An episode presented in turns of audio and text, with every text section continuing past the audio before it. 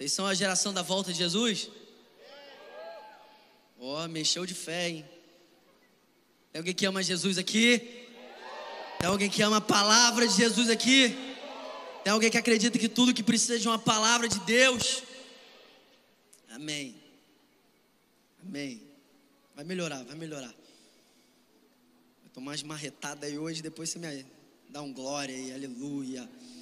Vamos lá, abre a sua Bíblia aí em Salmos 147, versículo 10 e 11. Hoje eu quero falar sobre esperar no Senhor. Ai, meu Deus.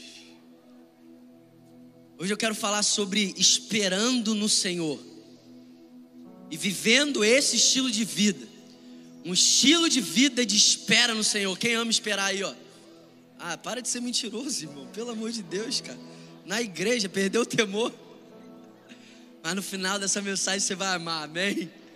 E Deus vai abrir os nossos olhos aqui nessa noite.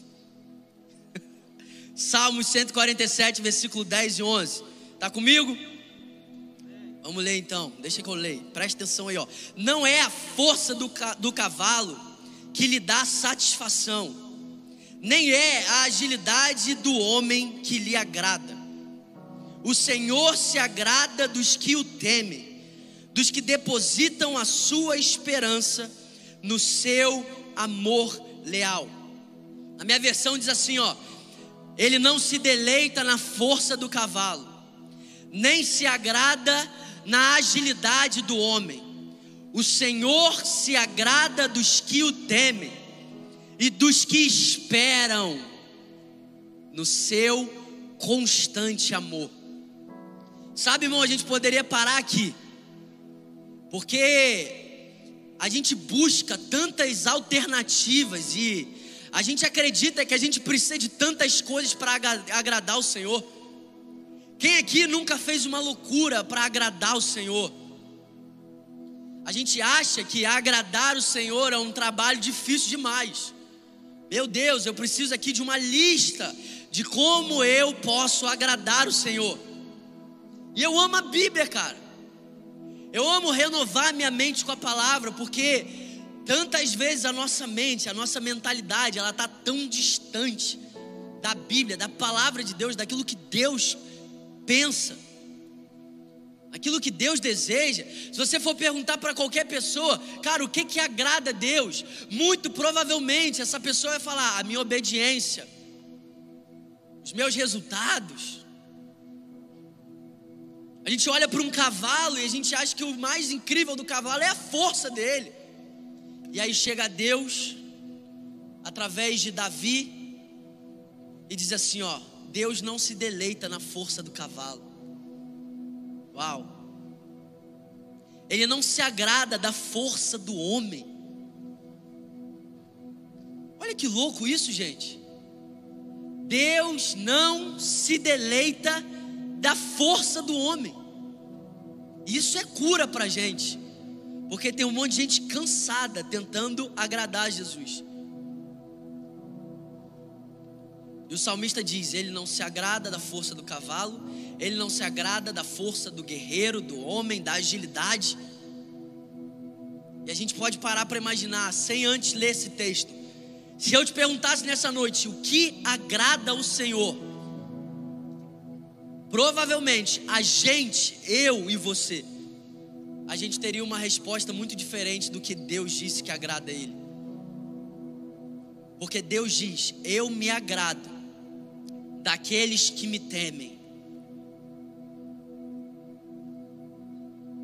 E Ele continua dizendo: Eu me agrado daqueles que esperam no meu constante amor. Cara, você já parou para imaginar quão mais leve a nossa vida seria se a gente esperasse no amor do Senhor? Já parou para pensar quão melhores seriam os nossos cultos se a gente entrasse aqui não confiando na nossa força, não confiando na nossa agilidade, não confiando nos nossos dons, mas confiando no amor imutável de Deus? Já parou para pensar quão prazerosa seria a nossa vida se a gente gerasse toda a nossa confiança no amor de Deus? E não no nosso amor por Ele, mas do amor dele por nós? Sabe, esse é um dos textos que eu mais amo da Bíblia, porque esse texto diz que Deus tem um constante amor por nós. E sabe, irmão, abre seu coração, porque essa palavra vai te chocar hoje. E a única coisa que Deus não deseja é um coração endurecido. E você sai de duas maneiras de um culto onde você ouve a palavra: ou você sai melhor, ou você sai pior. Você nunca sai igual. Você sai melhor quando você abre o seu coração para receber a palavra.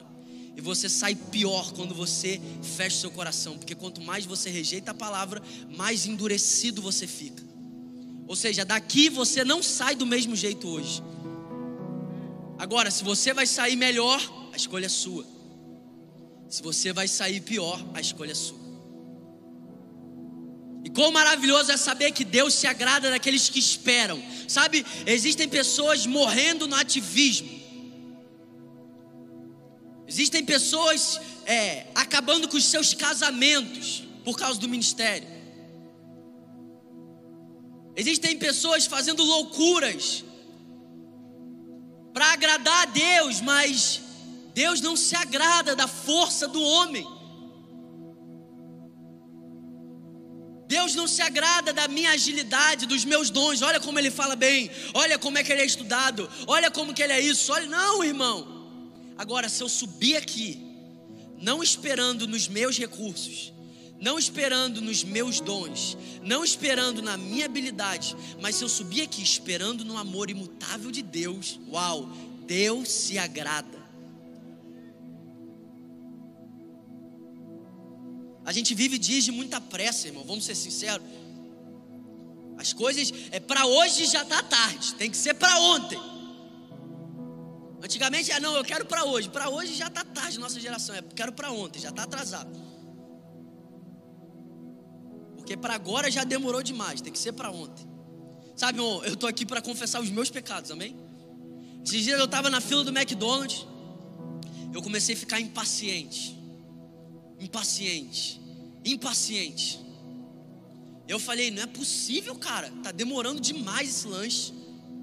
Cara, eu fui tão constrangido porque eu olhei para o meu relógio e não tinha passado cinco minutos.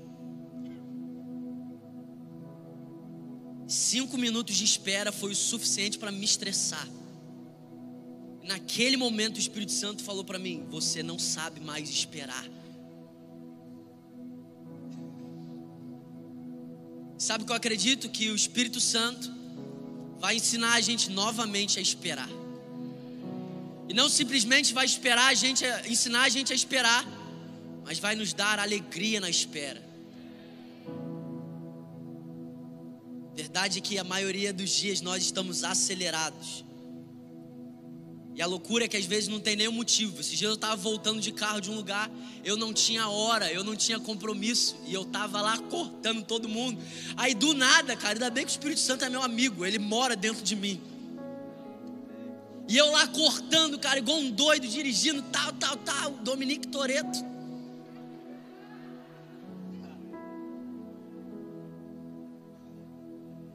Espírito Santo falou assim: Por que, que você está com pressa? Aí eu falei assim: Não sei. Não tinha motivo, irmão. Eu não estava atrasado para um compromisso. Eu não tinha algo a fazer. Ou seja, a gente está tão contaminado por esse mundo que a gente começa a adoecer vivendo uma vida acelerada. Quem aqui, irmão, não sofre, acorda com a mente, ah, um milhão, às vezes você está de folga, às vezes é final de semana, às vezes é o dia do seu descanso, mas parece que a sua mente não descansa. Mas graças a Deus que o Espírito Santo ele está interessado em nos ensinar a descansar. Sabe, eu tirei férias, eu fiquei 15 dias, e nesses 15 dias, o que eu fui mais ministrado pelo Senhor é que eu precisava reaprender a descansar. Nessa loucura que se tornou a nossa vida, parece que a gente perde o encanto, a gente perde a contemplação, a gente perde a beleza das coisas simples, porque a gente está acelerado demais. Eu já falei isso aqui. Talvez se Moisés tivesse acelerado demais, ele não teria tido um encontro mais sobrenatural com a glória de Deus. Porque ele viu uma sarça, ele parou, ele se aproximou, ele olhou, e aí depois disso tudo, ele ouviu a voz de Deus. Mas talvez se fosse a gente hoje, a gente estava assim, ó. Ah, não tenho tempo não. É só mais uma sarça queimando. Porque não tem nada mais comum no deserto do que uma árvore queimando, amém? Mas Moisés não estava apressado. Moisés vivia uma vida descansando no Senhor. E porque ele vivia uma vida descansando no Senhor, ele viu beleza nas coisas simples. E no meio das coisas simples, ele teve um encontro com a glória de Deus. Sabe, a gente tá tão acelerado. A gente vive uma vida tão louca. Mas aí a gente vai para a palavra de Deus, e glória a Deus pela palavra de Deus. E a gente vê que Deus nunca chamou a atenção de alguém que estava descansando nele. Depois eu vou te falar que descansar não é a mesma coisa de você não fazer nada, amém? Por mais que exista uma parte no descanso que é para você não fazer nada. Mas descansar não é a mesma coisa de você não fazer nada. Amém? Mais para frente eu te explico. E a gente vai para a palavra e a gente vê que Deus nunca chamou a atenção de alguém que esperou. Você não acha na palavra nenhum homem que se arrependeu por esperar. Jacó não se arrependeu. Os grandes heróis da fé não se arrependeram.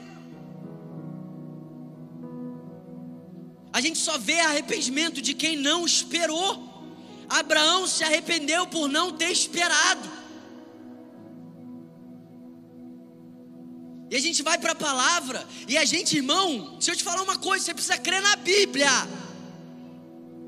Amém? Não creia em mim, creia na Bíblia. Eu oro para que aqui seja igual os crentes de Bereia. Está ouvindo a palavra e está com a Bíblia aberta para ver se tudo que eu estou falando está na Bíblia. Eu não sou boca de Deus, não, irmão. Tem de vez em quando eu presto a boca para o diabo também, tá? Amém? Nenhum amém. É, vocês são só boca de Deus, então. E a gente precisa olhar para a palavra, Deus repreendendo pessoas por não terem esperado. A gente precisa primeiro se arrepender de viver uma vida tão acelerada. Só que a gente só se arrepende quando a gente acha que é errado. E o problema é que tem um monte de gente falando em nome de Jesus sobre uma vida acelerada como se isso fosse bom. Como se isso fosse saudável. Como se Deus se agradasse disso. E aí eu quero começar falando o exemplo de Saul. Para você ver. Saul, ele era rei. Samuel era o sacerdote, o profeta. Samuel falou: Saul me espera, daqui a sete dias eu volto para entregar o holocausto ao Senhor. Tá comigo? Depois você lê 1 Samuel 13. Depois você lê em casa, do versículo 7 ao 14. Samuel chega e fala: Saul, espera, daqui a sete dias eu volto e daqui a sete dias eu sou sacerdote, eu vou entregar o holocausto a Deus, porque eu sou sacerdote, você é rei. O rei não pode entregar o holocausto, essa é uma função do sacerdote, amém? Só que no meio desses dias, os filisteus, um dos povos mais temidos da terra, estão vindo atacar Saul e seu exército. E está passando um dia, está passando dois, está passando três, está passando quatro, está passando cinco. Samuel falou que eram quantos dias? Sete. E se você parar para perceber, irmão, a gente sempre erra no final. É sempre no final, é sempre quando está na porta.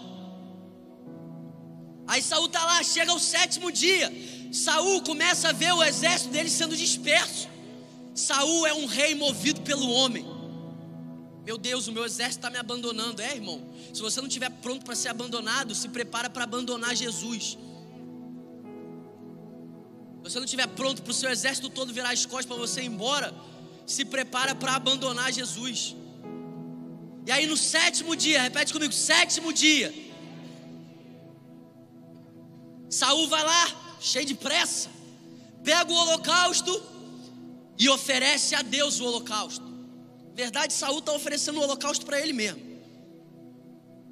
Porque quem oferece a Deus obedece, amém? Saul vai lá, coloca a oferta, tal. Na hora que Saul coloca a oferta, quem chega? Samuel, parece até piada. Na hora que Saul, meu Deus, Saul burro. No sétimo dia. Aí Saul vai lá, oferta. Aí chega Samuel, Saul, o que que você fez? Aí Saul fala: Ué, você estava demorando. Não, não estava demorando, não, irmão. É gente que está apressado demais. A gente acha que Deus está demorando, mas é a gente que perdeu o ritmo das coisas. A gente está acelerado demais. A palavra se cumpriu, era no sétimo dia. Aí Samuel chega para Saul e fala: Saul, olha isso, irmão, presta atenção nisso. Saul, se você tivesse esperado, Deus teria estabelecido o seu reinado para sempre. Meu Deus, cara. Saul, se você tivesse esperado, Deus teria estabelecido o seu reinado para sempre. Mas porque você não esperou, Deus já encontrou um homem segundo o seu coração, e ele vai cumprir toda a sua vontade. Um homem apressado perde a promessa, irmão. Um homem apressado troca os pés pelas mãos. Um homem apressado só pensa nele. Um homem apressado se perde, se corrompe. Saul chega, Samuel chega, Saul, se você tivesse esperado, Saul, Deus teria estabelecido o seu reinado para sempre.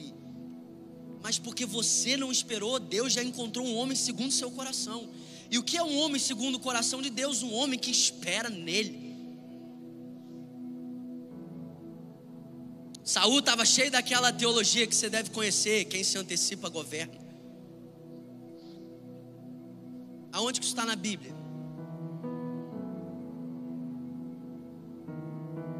Aonde que está na Bíblia?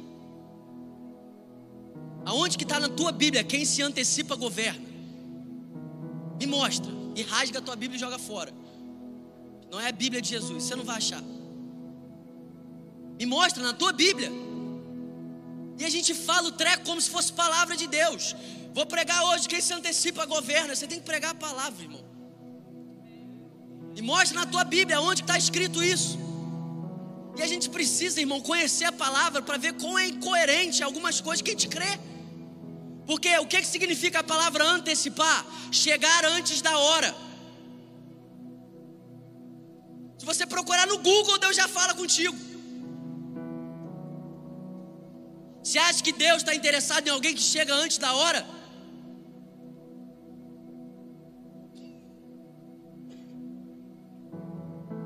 Eu imagino Jesus ouvindo a teologia de quem se antecipa governa. Jesus assim, meu Deus. Fiquei 30 anos esperando. Imagina o João Batista, 30 anos para ministrar seis meses, ouvindo quem se antecipa governa. Vou te dar uma nova frase, você posta e bota o meu nome, tá bom? É quem se antecipa se ferra. Amém? Posta lá e me marca. Quem se antecipa se ferra. Porque Deus não quer homens que cheguem antes da hora. Porque Deus é um Deus que já determinou o tempo e as estações para cada propósito dele debaixo dos céus. Existe um tempo certo, um modo certo para você viver os planos de Deus. Chegar na promessa antes da hora é a pior coisa que você pode fazer. Se Deus já estabeleceu um tempo, você viver uma vida antecipada é não respeitar os decretos de Deus.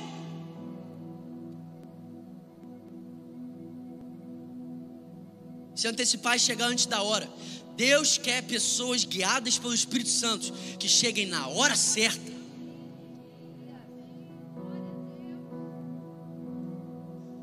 Homens que chegam na hora certa, guiados pelo Espírito Santo. Tem lugar, irmão, que Deus te prometeu, mas não é a hora. E você está aí frustrado porque você ainda não entrou lá, mas não é a hora. Deus está te formando, está te forjando, está te preparando para você entrar da maneira certa, porque se você entrar da maneira errada, a promessa se torna desgraça na tua vida.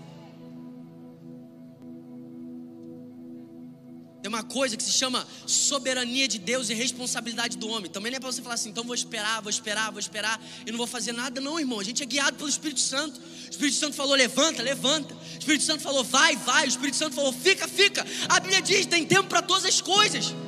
Tem tempo para ir, tem tempo para ficar, tem tempo para abraçar, tem tempo para chorar. E sabe que a Bíblia diz que tudo isso é propósito. Ai. Existe um tempo determinado para cada propósito, existe tempo para rir. Então rir é o que? Propósito. Mas chorar também é propósito. Plantar é propósito. Arrancar também é propósito. Ir é propósito. Ficar também é propósito. Abraçar é propósito. Deixar embora é propósito. É a Bíblia. Não, porque propósito de Deus para mim é só rir. Aí Jesus chega, quem que eu vou comparar essa geração? São como as crianças. Eu canto músicas de festa, eles choram. Eu canto músicas de lamento, eles pulam. Dançando a dança errada. Agora, vamos ser sinceros, por que é tão difícil assim esperar em Deus? Por que, que essa palavra espera, isso gera um troço dentro da gente, cara? Sabe, eu, eu tenho aprendido que a gente tem dificuldade de esperar porque nós somos feridos pelas ausências. Vou repetir, nós temos medo de esperar porque nós somos feridos pelas ausências. Pais ausentes, maridos ausentes, esposas ausentes, amigos ausentes. E a gente acaba se acostumando com a ausência. E sem perceber, a gente projeta isso para Deus. Aí você pensa em esperar em Deus, você se lembra das ausências e você acredita que Deus vai fazer a mesma coisa.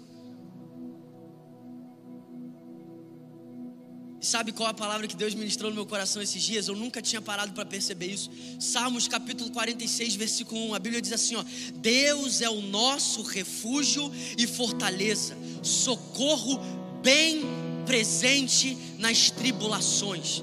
Irmão, vamos parar para pensar. Por que, que a Bíblia diz que Deus é bem presente? Eu acredito, irmão, que a Bíblia fala que Ele é bem presente porque existem muitas pessoas que elas até estão no lugar, mas elas estarem no lugar revela mais que elas não estão do que elas estão. Quem aqui você nunca virou para tua esposa? Ela estava ali do teu lado, teu esposo falou assim: "Você não está aqui? Você não está vendo?" Porque tem gente que a presença revela mais a ausência do que a presença. A pessoa está em outro lugar. O corpo dela está ali, mas a cabeça está em outro lugar. Ela está ali presente, mas no fundo a presença dela está revelando muito mais uma ausência. E quem aqui nunca foi ferido com isso? Você estava lá querendo a atenção dos seus pais. E eles estavam lá, mas eles estavam ausentes. Você estava lá querendo a atenção do seu amigo. E ele estava lá, mas ele estava ausente, a cabeça dele não estava lá. Isso fere a gente, sim ou não? Só eu, irmão. E aí, quando a gente pensa que a gente esperou nessas pessoas e a gente foi frustrado pela ausência delas, a gente projeta isso para Deus. Então a gente tem medo de esperar em Deus e não ser correspondido.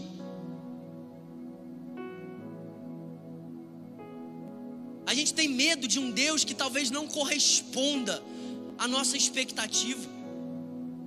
Mas quando a Bíblia diz que Ele é bem presente, eu acredito que isso está falando que Deus ele não apenas está no lugar, mas ele está ali de todo o coração. E sabe qual louco? A Bíblia escolheu falar que ele é bem presente nos piores momentos. Então, se ele é bem presente no pior momento, imagina no melhor. Se no pior momento, se no meio das tribulações, a gente pode descansar o nosso coração com a certeza de que nós servimos a um Deus bem presente. Esse é o mesmo Deus que estará bem presente nos dias bons. Esse é o mesmo Deus que estará bem presente todos os dias. Uma das últimas coisas que Jesus falou para os discípulos é: Eu estarei com vocês até os últimos dias. Você serve um Deus bem presente, mas você precisa abrir mão dessa pressa e dessa correria para você voltar os seus olhos para Ele e reconhecer Ele. A gente é tão acelerado, irmão, que às vezes a gente chega às 11 horas da noite e a gente lembrou que o Espírito Santo mora na gente. Meu Deus, o Espírito Santo mora em mim. Sabe o que me assusta, irmão? O que me assusta é pensar que se Deus retirasse o Espírito Santo de nós, a gente demoraria para perceber.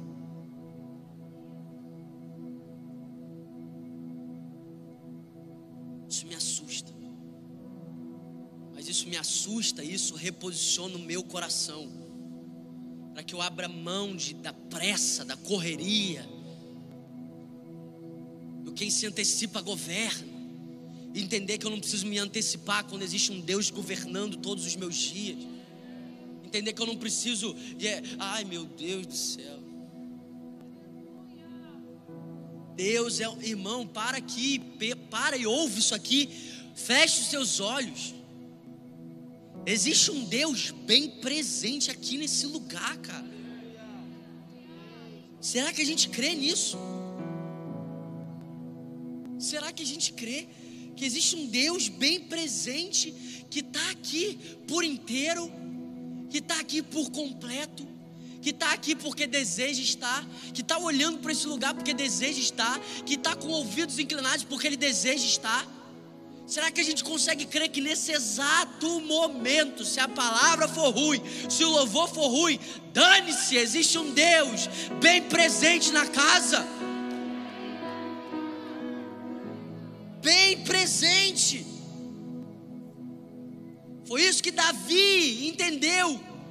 Davi tentou fugir de Deus, fugir da presença de Deus. E Davi falou: Se eu subir aos mais altos céus, Ele estará. Se eu descer ao mais profundo abismo, Ele estará lá também. Se eu cavar a minha cama na sepultura, Ele lá estará. Depois Davi diz: Ele me cerca por todos os lados, tal conhecimento é demais para mim. Que Davi estava chocado é que Davi estava chocado porque ele descobriu que Deus é um Deus bem presente. E esse é o nosso maior presente. O nosso maior presente é fechar os nossos olhos, abrir o nosso coração e saber: existe um Deus bem presente aqui.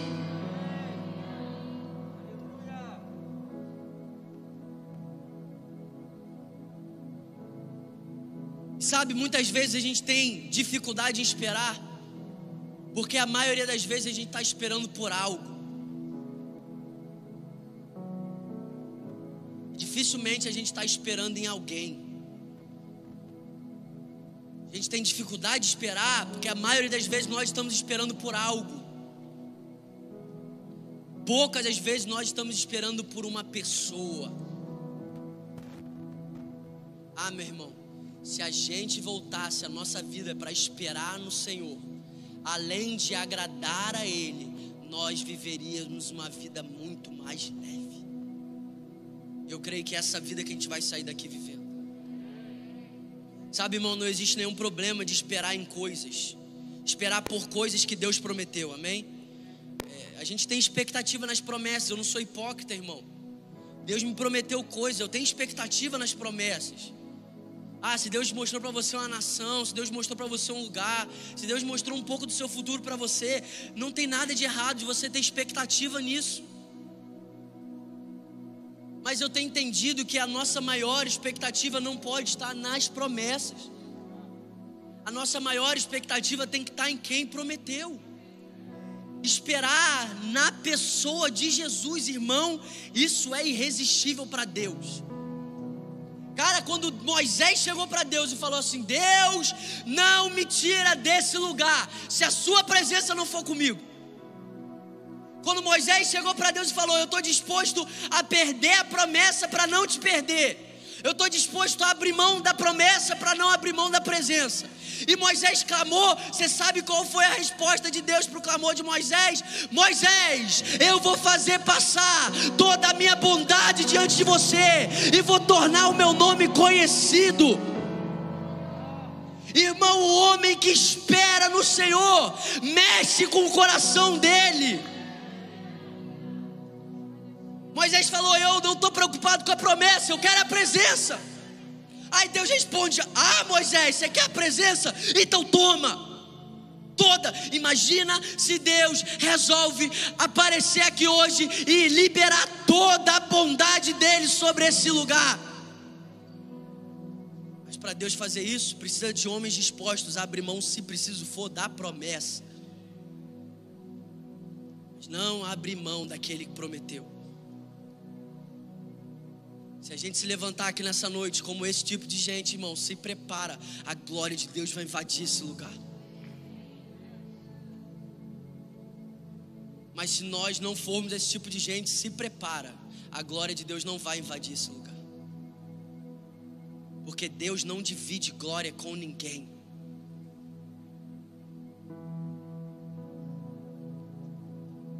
E não esperar pela glória de Deus já é tomar a glória para você. Eu oro para que Deus levante no nosso meio pessoas cheias de expectativa em Deus. Sabe, esperar em Deus não é viver uma vida passiva. Esperar em Deus é ter toda a nossa confiança nele. Uns confiam em carros, outros confiam em cavalos, mas nós faremos menção do nome de Jesus povo que diante do dia mal se agarra na presença, um povo que diante das dificuldades, incertezas, tem toda a sua confiança na pessoa da promessa. E um tipo de gente que entendeu que a alegria da vida não está na terra prometida.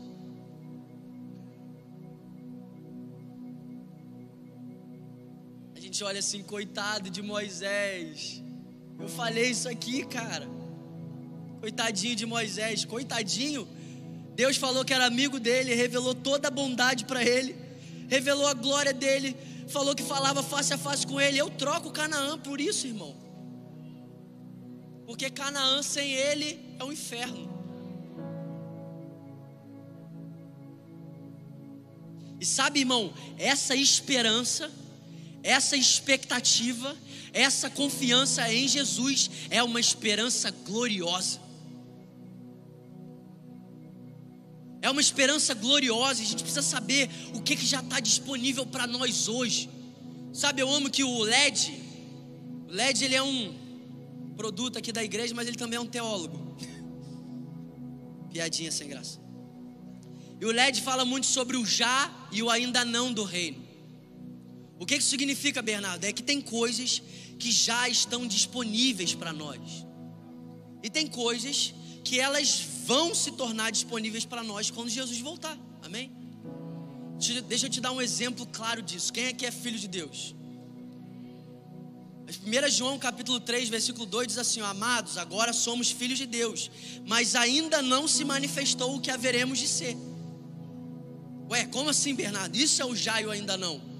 Você é filho, amém? Quem é filho aqui? Mas ainda não se revelou aquilo que você vai ser. Porque hoje você é filho, mas você está sendo transformado. Mas no dia que você estiver diante de Jesus, você vai ser como Ele é. Amém? Então isso é o já e o ainda não. Tem coisas que já estão disponíveis, tem coisas que não estão. Vai acontecer no fim. Mas a gente precisa se apossar daquilo que já está disponível para a gente hoje.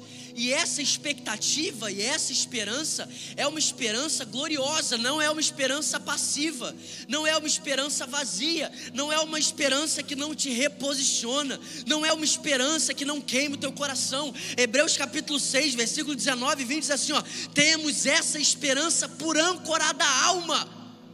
Ah, meu irmão, como a nossa alma precisa de uma âncora.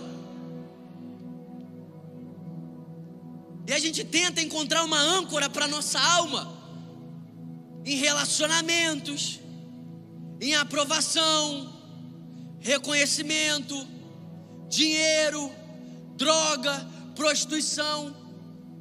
Mas a âncora para nossa alma é a esperança que nós temos. Nós temos essa esperança como âncora da nossa alma. Imagina você ter uma alma ancorada numa bendita esperança. É isso que Davi tinha, a alma gritava, ele falava: Aquieta-te, minha alma, espera no Senhor. Porque ele sabia qual era a esperança dele. Aí o, o texto ainda diz assim: ó, segura e firme, que entra pelo santuário. Ou seja, essa esperança não é passiva, não é uma esperança morta, irmão. Um dos meus textos favoritos da Bíblia é Romanos 5,2. E nos gloriamos na esperança da glória de Deus. Olha que loucura! Nos gloriamos na esperança da glória de Deus? É, porque até você esperar a glória, sem a glória já é glória. É confusão santa da Bíblia. Por quê? Porque essa espera é gloriosa. Nos gloriamos na esperança da glória de Deus. Ah, Bernardo, a glória de Deus ainda não chegou. Se gloria na esperança porque essa esperança, viver uma vida esperando o Senhor, viver uma vida confiando no Senhor, viver uma vida confiando nele, viver uma vida é, desenvolvendo intimidade com Ele, é uma vida esperançosa, é uma vida gostosa, irmão, é uma vida gloriosa. E essa esperança, ela é âncora para nossa alma, ela é firme, ela entra por trás do santuário no véu fica atrás do véu onde Jesus, como precursor, entrou. Ou seja, essa esperança, ela firma a nossa alma e ela nos dá acesso. Só que você precisa desfrutar daquilo que Jesus pagou um alto preço para te dar, irmão. E eu já estou acabando, eu vou ter que pregar essa mensagem semana que vem também. Vou fazer duas, dois sábados, amém? Está recebendo essa palavra? Sabe, eu quero estou finalizando aqui. Que a gente não pode perder a beleza de um Deus que deseja nos suprir diariamente. Sabe, às vezes a gente tem medo de esperar no Senhor, como eu falei, por causa das ausências, com medo de não ser suprido. Mas Deus é um Deus que deseja nos suprir diariamente. Foi isso que Deus estava comunicando com Israel através do maná. Não precisa se apressar, não precisa ficar estocando, não precisa confiar na provisão, confia em quem está te dando a provisão. Sabe, quando você confia na provisão, a provisão estraga. Mas quando você confia em quem está te dando a provisão, a cada dia Ele te dá a provisão diária. O que Deus, irmão, Deus não era Deus para criar um tipo de alimento que não estragava e liberar a chuva louca lá do maná e ficar um mês não precisando fazer nada, só comendo. Não precisa de outra chuva, não precisa de outra entrega. Mas por que que Deus escolheu liberar um alimento que estraga, mandou o povo não estocar e o povo que estocava o alimento estragava? Porque Deus estava querendo mostrar, pode confiar em mim, eu vou te suprir todos os dias. Eu vou te suprir todos os dias, filho. E sabe, esse suprimento não é só financeiro. A gente tem que crer que o Deus presente, Ele supre diariamente as nossas emoções, a nossa vida emocional. Ele supre diariamente a nossa vida financeira, a nossa vida espiritual. Deus estava querendo mostrar para aquele povo que aquele povo podia confiar nele. Cara, Deus é lindo, irmão. Deus estava falando assim: vive a vida leve, vida, vive o hoje, o amanhã. Eu já estou preparando para você. A verdade já está preparado. Mas aquele povo acelerado, incrédulo, confiando na provisão, se apega à provisão e a provisão estraga. A gente precisa entender que nós servimos a um Deus que quer nos suprir diariamente. E mais do que isso, um Deus que se alegra em nos suprir diariamente, porque Ele é Deus. Amém?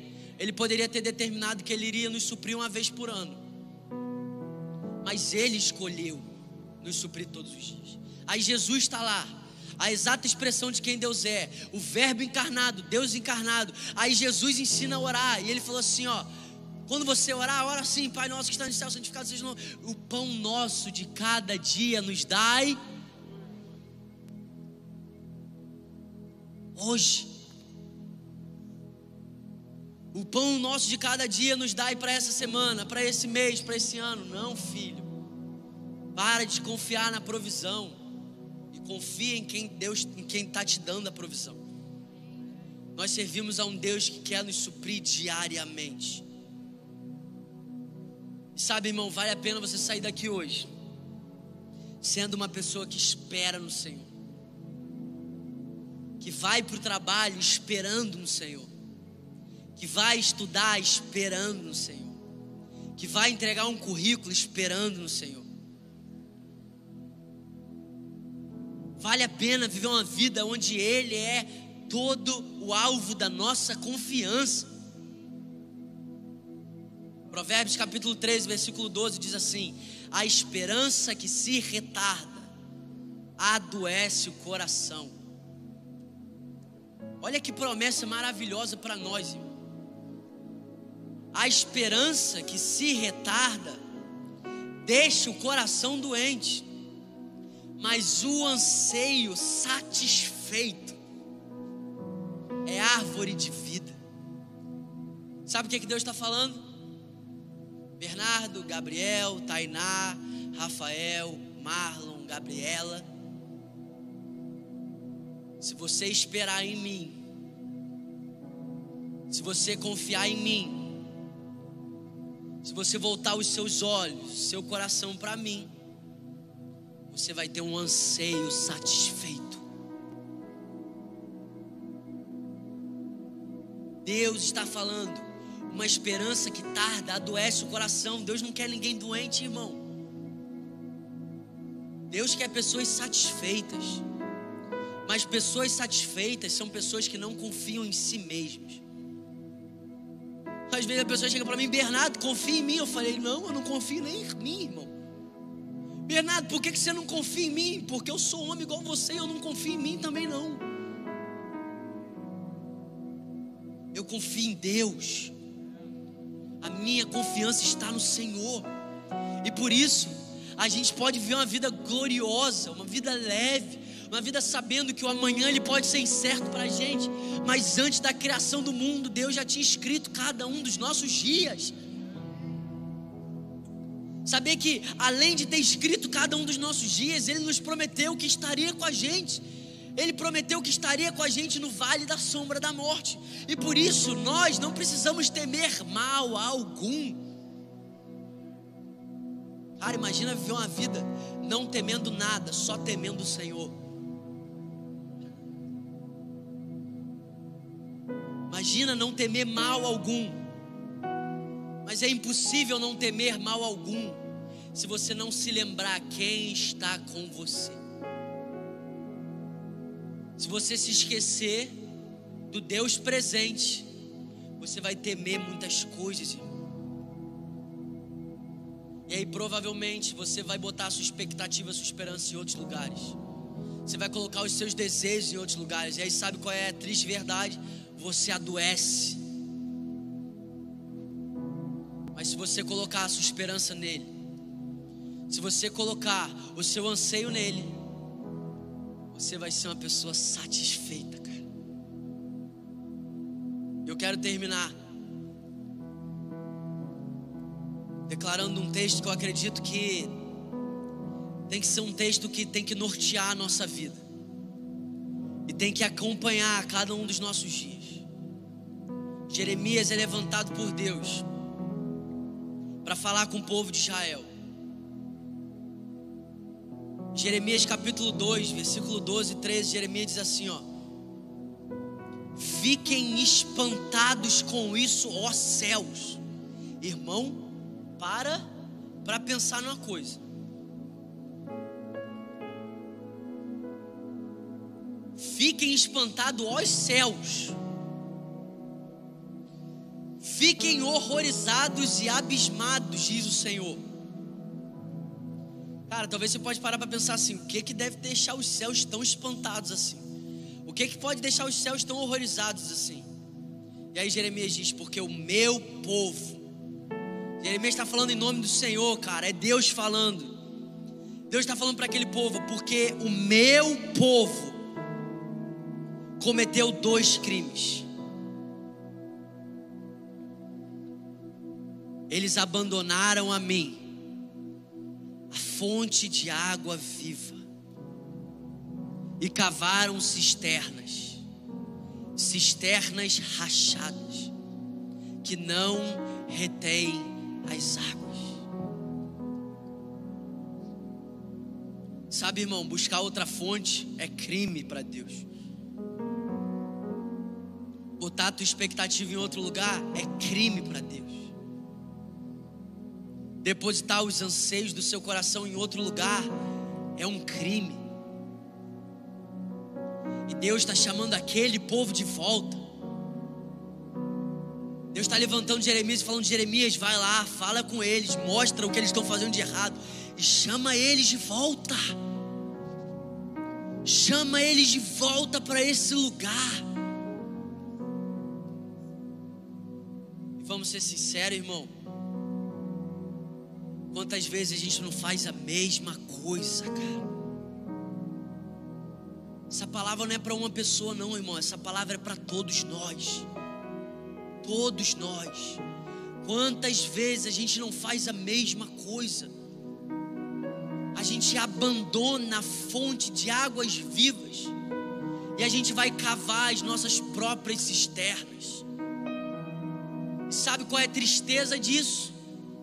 É que essas cisternas, elas não podem reter as águas. Sabe o que isso quer dizer? Que é um desperdício. Você abandonar a fonte de água viva para buscar qualquer outra fonte, irmão qualquer outra fonte. Abandonar o Senhor para buscar no teu pastor é um desperdício. Abandonar a fonte de água viva para buscar a, a alegria na política, na economia, é um desperdício. E além de ser um desperdício, é um crime, cara. E Deus te ama tanto que Ele não quer que você desperdice a sua vida. Meu irmão, você precisa acreditar que existe uma vida, uma esperança gloriosa, uma esperança que não tarda, um anseio satisfeito para você começar a desfrutar hoje. É isso que Deus está nos chamando nessa noite, Nex. Para de cavar as suas próprias cisternas. Para de confiar nos seus métodos. Para de confiar na sua estratégia. Para de confiar no seu plano. Para de confiar na tua força. Para de confiar no que as pessoas estão te dizendo. Volta, volta para as fontes de água viva.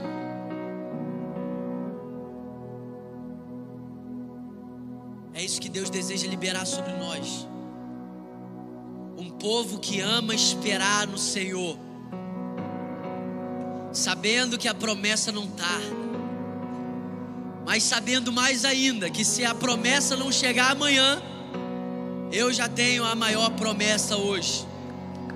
Eu tenho a presença do Deus bem presente. Eu tenho a presença do Deus bem presente. Nós temos a presença, isso basta. Nós temos a presença de um Deus que está aqui por inteiro.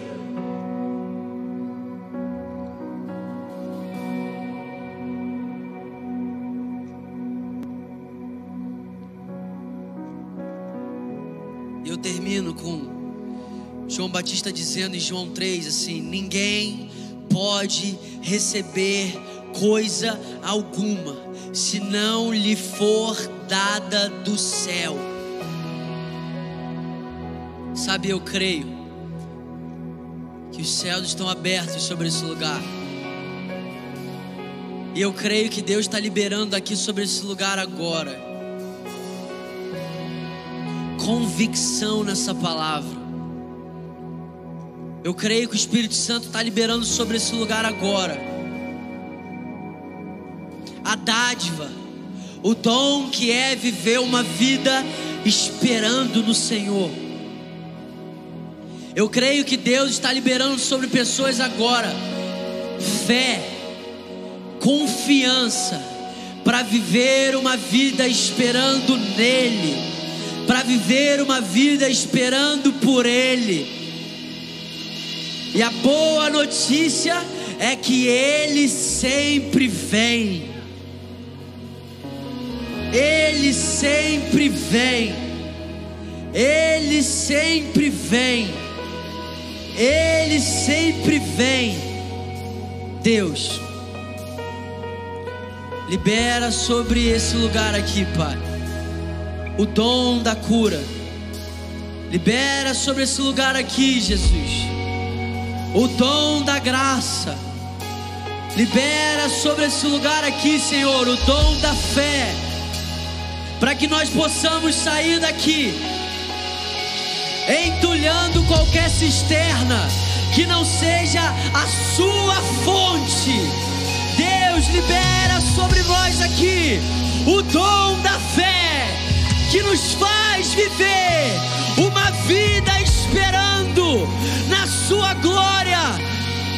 Deus libera sobre nós aqui confiança, convicção que se nós confiarmos no Senhor, não seremos desamparados.